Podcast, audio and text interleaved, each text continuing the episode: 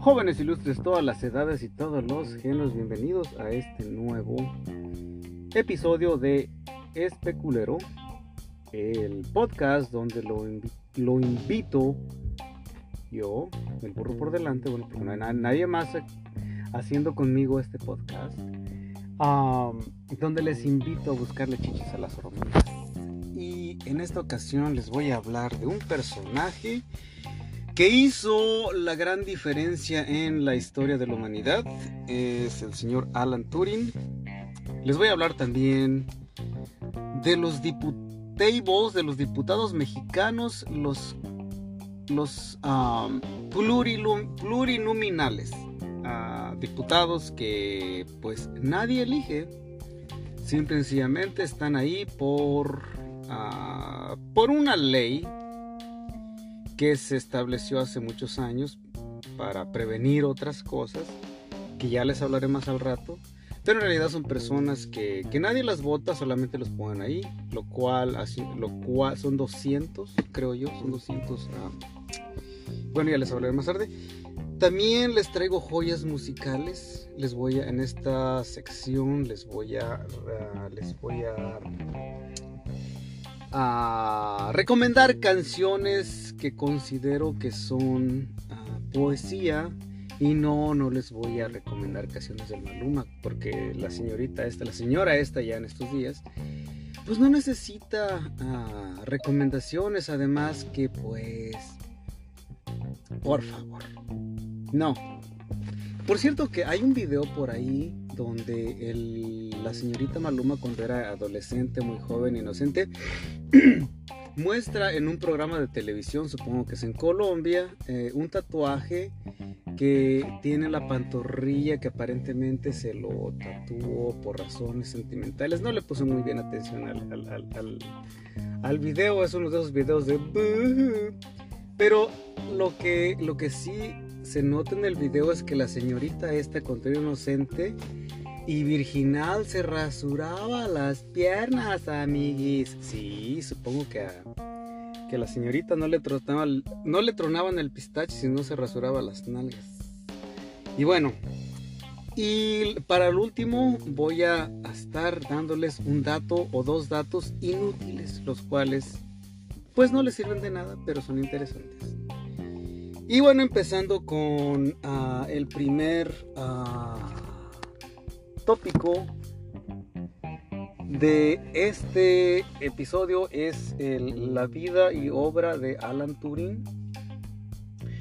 Y um, digamos que, que, uh, su nombre completo es Alan Madison Turing. Uh, más bien conocido como Alan Turing. Es, fue un matemático um, a, grandes rasgos. Eh, digamos que eso no es el,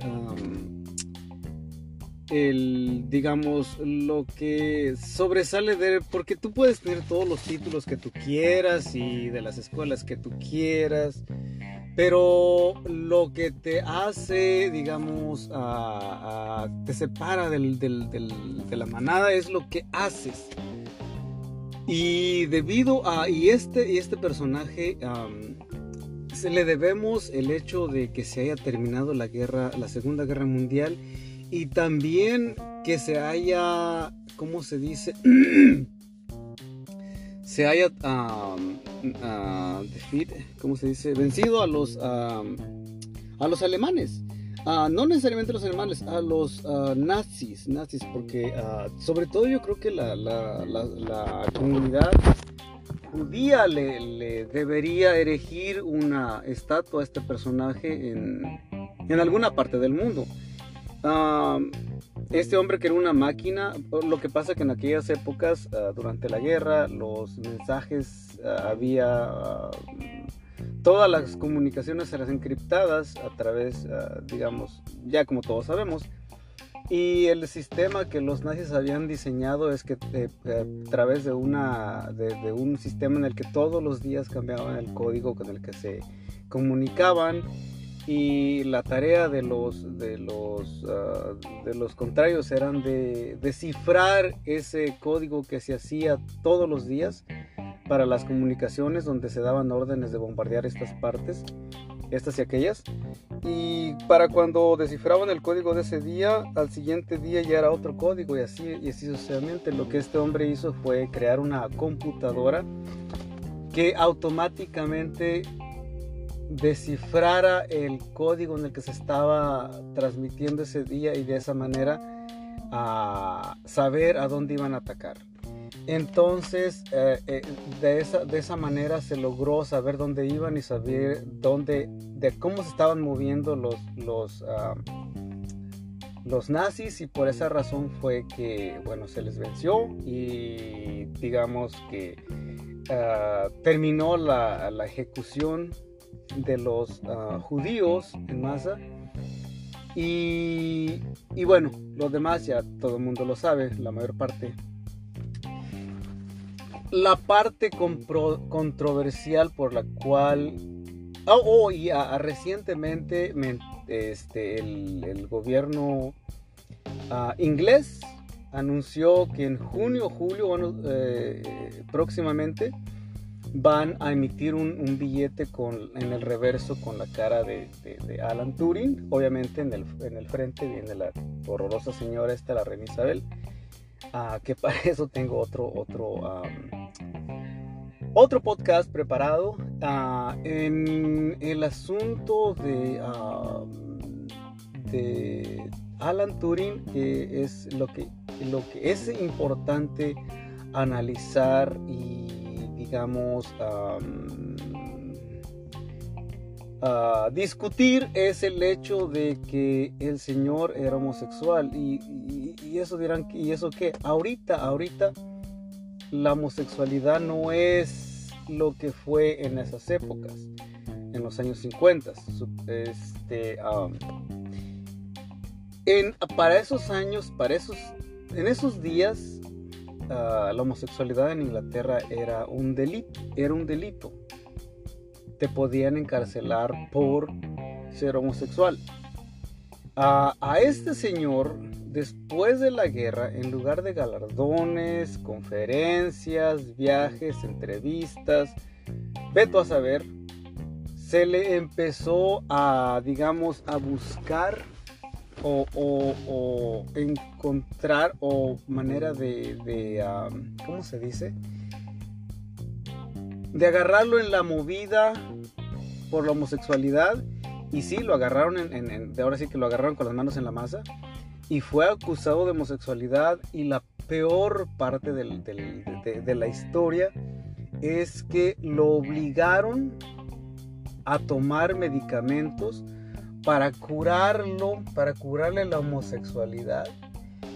Este tipo de, medicamentos obviamente tenían, ah, digamos, ah, sus efectos secundarios en, la, estabilidad emocional de las personas, que terminó suicidándose. Esa es la manera, la historia trágica de este personaje.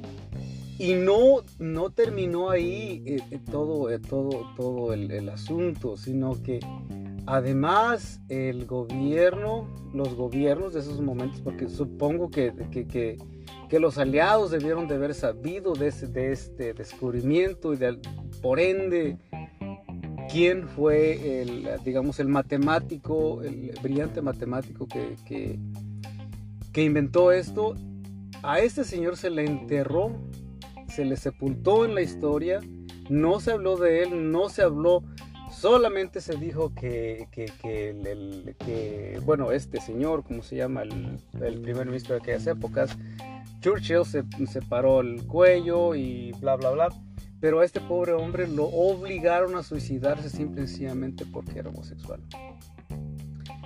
Y digamos que que aquí vale la pena retenerme y como siempre lo he dicho, la iglesia le debe una disculpas. Y, esta parte la voy a decir en inglés porque si, lo digo en español va a, soñar, va a sonar que estoy hablando de pirrines. They own a big fat apology a, la, a los hombres homosexuales y a las mujeres en general. Y bueno, dirán que mamón, ¿no? Pero si lo digo en español es una gran y gorda disculpa. Sí, suena como que estoy hablando de vergas, ¿verdad? Pero no. Supongo que, ah, que esas leyes de aquellas épocas estaban dictadas de acuerdo a los preceptos o los estándares que la iglesia anglicana dictaba en aquellos, en aquellos tiempos. De esa manera, porque la, la, homofobia se originó a través del catolicismo en el siglo XVII, si no estoy, XVI o XVII, si no estoy mal. Así que, si este hombre Sí, sí, sí. Además, este hombre, un gran matemático, un hombre brillante, por supuesto tenía que ser ateo. Este hombre había estudiado en una escuela religiosa, una escuela católica, donde estudió ciencia, eh, digamos, donde se preparó, pero en realidad, por obvias razones, las escuelas cristianas no le van a enseñar a nadie ciencia. Ah, por ende, eh, eh, una persona brillante que sabe dónde está parada no, no cree, digamos, en fantasías, ¿sí me explico? Por ende, este hombre era ateo. Y supongo que era más, es, no se le podía acusar de ser ateo, pero sí se le podía acusar de ser homosexual.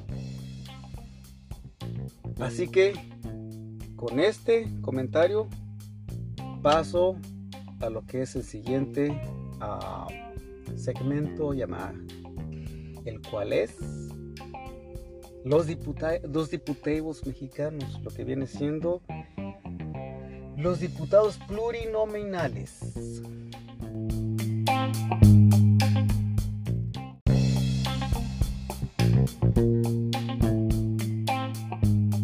Bueno, y con respecto a este tema, el, el asunto ah, viene a colación porque por muchos años se tacha este tipo de puestos políticos como se dice favores políticos, robar o todo ese tipo de, digamos, eh, polémica que, que va alrededor de, ah, de todos los ah, estos senadores plurinominales. déjenles explico muy, en una manera muy sencilla. A los, las asignaciones de esos puestos ah, son de acuerdo al criterio que no es, por cierto, que no es muy claro. Es al criterio de los dirigentes de los partidos políticos que se ah, dividen en cinco zonas o regiones en México, donde tienen unas listas que van del 1 hacia la cantidad de, de senadores que tienen ellos en sus ah, listas para puestos ah, plurinominales.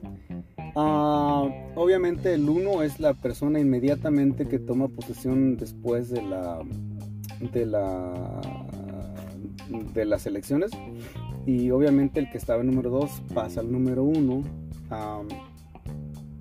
esa es digamos que esa es la, la, la mecánica que usan este, los los partidos en las zonas regionales que están, en las cinco zonas regionales que están divididos a México. y en, la idea de todo es, de, esta, de esta ley que fue, digamos, pasada en 1977 era, de, para, era, era con el propósito de que hubiera representación de todas las fuerzas políticas en México en el Senado. Y porque en aquellas épocas el, partido que ganaba la presidencia era generalmente el partido que ganaba el Senado y aparentemente para tener más, para incluir a todo mundo, creo que, se les denomina, digamos, senadores plurinominales, pero en, digamos que en el en papel se llaman este, de, representación pública, algo por el estilo. El caso viene, el caso es un poquito más controversial. digamos que la teoría suena bastante interesante y digamos que es un, que es un modelo de democracia muy, yo creo que es, que es, me gusta mucho ese modelo de democracia, digamos, porque la mecánica es así. Una vez que, que se hacen las votaciones, el, partido ganador obviamente se lleva el, el, puesto de elección popular y de repente todos los partidos que perdieron, todos esos votos los someten a una, un proceso, una, un sistema matemático, del, obviamente que el, Instituto Federal Electoral, y de ahí en adelante le dicen a cada partido, base que de cada partido de los perdedores, cuántos votos eligieron y cuántos, cuántos senadores plurinominales tocan a cada grupo. O sea, no hay, en realidad no. De esa manera es que todos los partidos políticos tienen una representación en el Senado. Por esa razón, creo yo que es un sistema bastante interesante. El problema viene aquí cuando ah, se dice, a mí no me consta, que digamos desde hace 40 años lo que vienen haciendo es prácticamente vender los puestos de ese tipo de, digamos que puestos los, los, dirigentes regionales le cobran algún tipo de dinero a las personas que están en para ponerlos en las listas y de esa manera garantizarles que van a entrar al, Senado. Ah, y aquí es donde, como dijese mi abuela, la cucha todo es el rabo. Ah, personalmente no me consta, pero sí suena bastante sospechoso porque cada día ves cada persona en el, en el Congreso. Honestamente no se necesita ningún tipo de preparación. Curiosamente, ah, para conseguir un trabajo generalmente en México te exigen ah, preparación, experiencia, bla, bla, bla. Pero para este tipo de puestos no hay un, digamos que un estándar que tengan un tipo de experiencia en el servicio público. Carmen Salinas no creo que tenga ninguna experiencia en servicio público, igual el hijo de Lupe D'Alessio. Ah, y yo creo que una y un, digamos, vamos así va, digamos, uno tras otro, el este cantante del... hay mucho político que mm, posiblemente digo, es otro de los grandes misterios del, en México de, personas sobresalientes sin, sin, en todos los ámbitos. En, en, este, en, este, en este caso estamos hablando de, la política, porque en, en, podcast anterior estaba hablando de, de asesinos a sueldo sin preparación. Ah, y no estoy hablando de asesinos, asesinos a sueldos que van a ir a, lugares particulares y matar a personas nomás porque alguien les ordenó. Estamos hablando de asesinos a sueldos que van y, el, digo, um, exitosamente ejecutan órdenes a jefes de estados, a jefes de estado, personas que generalmente están rodeadas de, uh, de, ¿cómo se llama? De guardaespaldas, tienen un equipo de seguridad que los traslada de lugar a lugar, donde la, son, bueno, son políticos de alto perfil, que generalmente sus agendas son, uh, sobre todo las rutas en las que toman para desplazarse de lugar a otros, pues generalmente son, son rutas que cambian en el último, en, el, digamos, en el último minuto. Y estas personas, los, digamos que los ejecutantes, digamos los asesinos, los asesinos que había, los asesinos que había mencionado, pues un candidato presidencial, un senador federal, este, fueron ejecutados en plena luz del día, digamos, eh, por personas, a uno se le era un obrero y el otro era un campesino. Que ninguno de estos, oh, y, un, y la, el secuestro de un senador que es un político de alto perfil, todas esas personas sin, sin preparación, porque para eso se necesita tácticas de ataque, tácticas de asalto, tácticas de, de espionaje, porque para saber a dónde van, a qué horas, en qué momento, con quién, se necesita mucha logística, se necesita mucha, mucha información.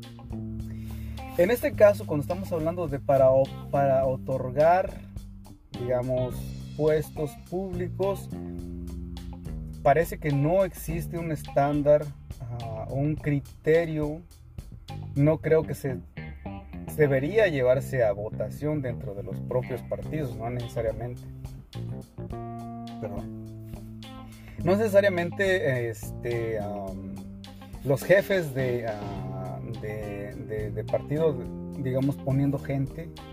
Creo que todos los candidatos deberían de ser votados y deberían de, digamos, ah, dentro de su propio partido exponer por qué quieren ser uh, digamos, candidatos plurinominales antes de ese tipo de, de comparecimientos dentro del propio partido deberían ser videograbados y publicados o tenerlos en alguna plataforma disponible para que cualquiera que los quiera ver y determinar si en realidad esta persona eh, le interesa el servicio público. En México, personalmente, mm, yo no le creo a la política como a... Yo no le creo a los políticos mexicanos que estén ahí por el simple, sencillo, digamos, por el simple, sencillo hecho de servir. Quizá en el pasado esa, esa era, digamos, la principal razón por la que estas personas estaban ahí, pero como ya lo había mencionado en, uh, en, en, podcasts anteriores, um, desde finales de 60 y los 70 eh, la CIA lanzó la operación Litempo para reclutar, para enlistar a, políticos de alto, de alto perfil en el gobierno mexicano y de esos políticos ah, eran también ah, presidentes de, México que eran ah, ahora sí que peones de la CIA desempeñando labores supuestamente en favor de los mexicanos. Personalmente no creo que esa haya sido la única y la última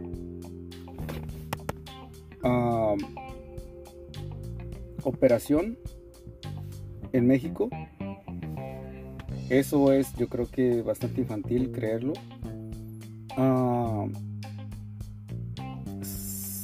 si todos estos, estas personas que están en el gobierno mexicano, su principal, su principal función ahí no es velar por los intereses de los mexicanos, sino por velar por los intereses del país vecino. digo, si ellos todos son informantes de la CIA también, peones de la CIA, todas estas personas que... Porque llegar a la política en México es muy, muy... Eh, supongo que no ha de ser tan fácil. Y en realidad no necesita preparación, simple, simple, sencillamente se necesita conocer a las personas que te van a poner en el lugar donde tú se supone debes, no, donde se supone que tú debes estar. Sí, uh, este asunto del, eh, de la... Porque México en realidad es como, digamos, el terreno en disputa. Y a reserva de que hay, de que haya infinidad, bueno, fuerzas extranjeras todas tratando de intervenir. Supongo que el Mossad tiene, tiene tomado, supongo que la mayor parte de, de, servicios de comunicación me estoy refiriendo a radio y televisión, periódicos. Entonces de ahí en adelante el, yo personalmente no culparía a estas personas, digamos, el, sistema, el, modelo del, Senado, así teniendo, digamos, una minoría, digamos, que no ganaron, pero pues los, los debes tener ahí para, para, para hacer el contrapeso al poder Suena como si, como digamos que un, balance de ecosistema, un, ecosistema bastante balanceado. Pero en realidad el modelo es ese, pero la ejecución es otra. Y eso responde, supongo, a, intereses uh, extranjeros. si, se, si, se, se examina a través de la historia desde el 70 hasta nuestros días siempre ha sido lo mismo, lo mismo. Llevamos México lleva un tratado de libre comercio con Estados Unidos y Canadá por 30 años. Pero aún así la economía mexicana sigue estando en la ruina. Claramente ese, tratado no está, digamos, siendo, no está siendo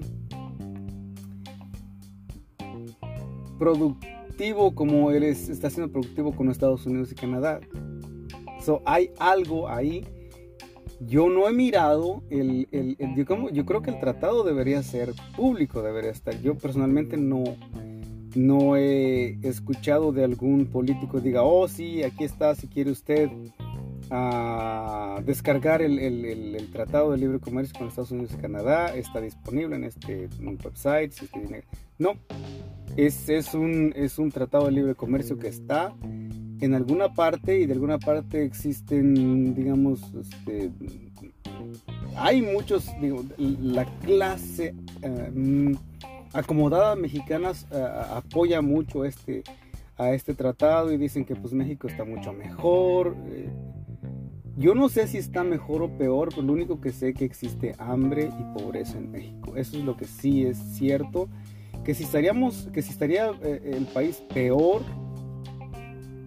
digamos, sin este tipo de tratados, no, posiblemente estaría peor para la, la clase acomodada, pero no podía estar peor, supongo, para las personas a pie. Esa es mi humilde opinión. Y con esto paso a esta nueva sección que son los datos inútiles.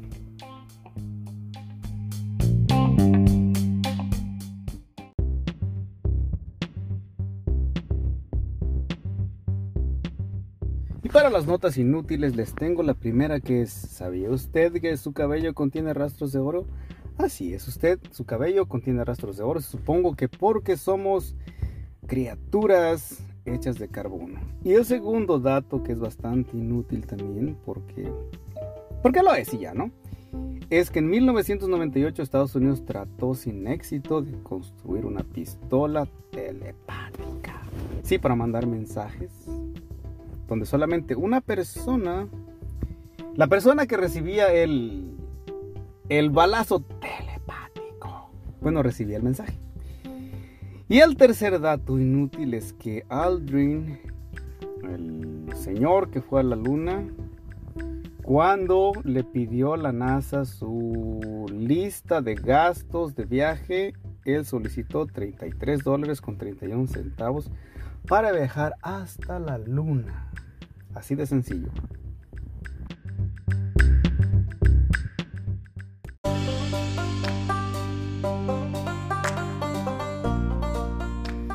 Y en las recomendaciones, en las joyas musicales, en las joyas musicales les tengo algo muy antaño. Es por el dueto América. La canción se llama Delgadina y suena más o menos así.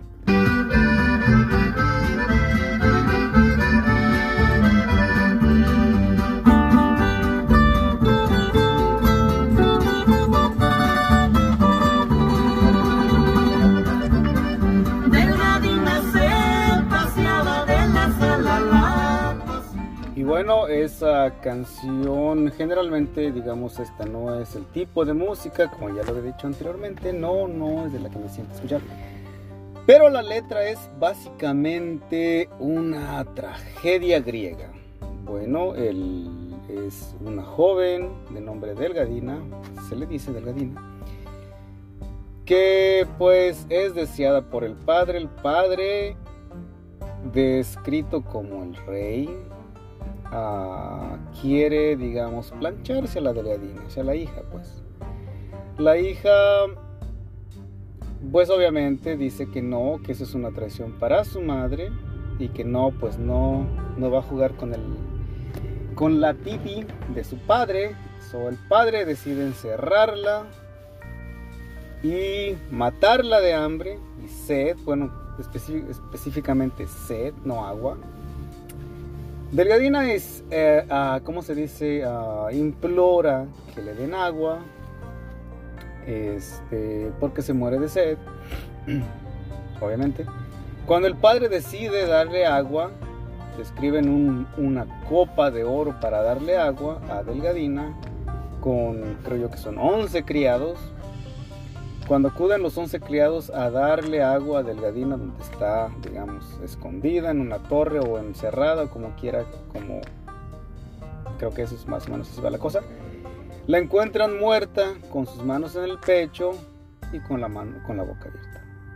Por esa razón, les recomiendo Delgadina.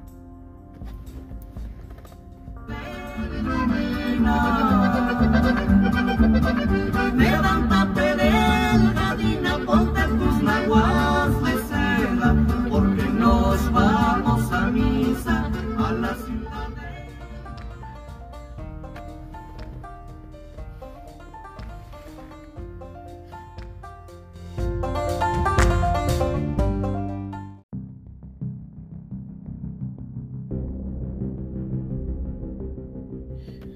Bueno, las tengan todos y cada uno de ustedes. Bienvenidos a su podcast. Como, como la gente diría, ¿verdad?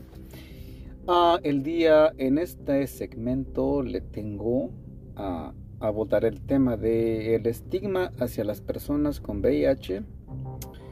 La operación Litempo en México, el dato inútil y joyas musicales. Y bueno, ¡Arrancamos!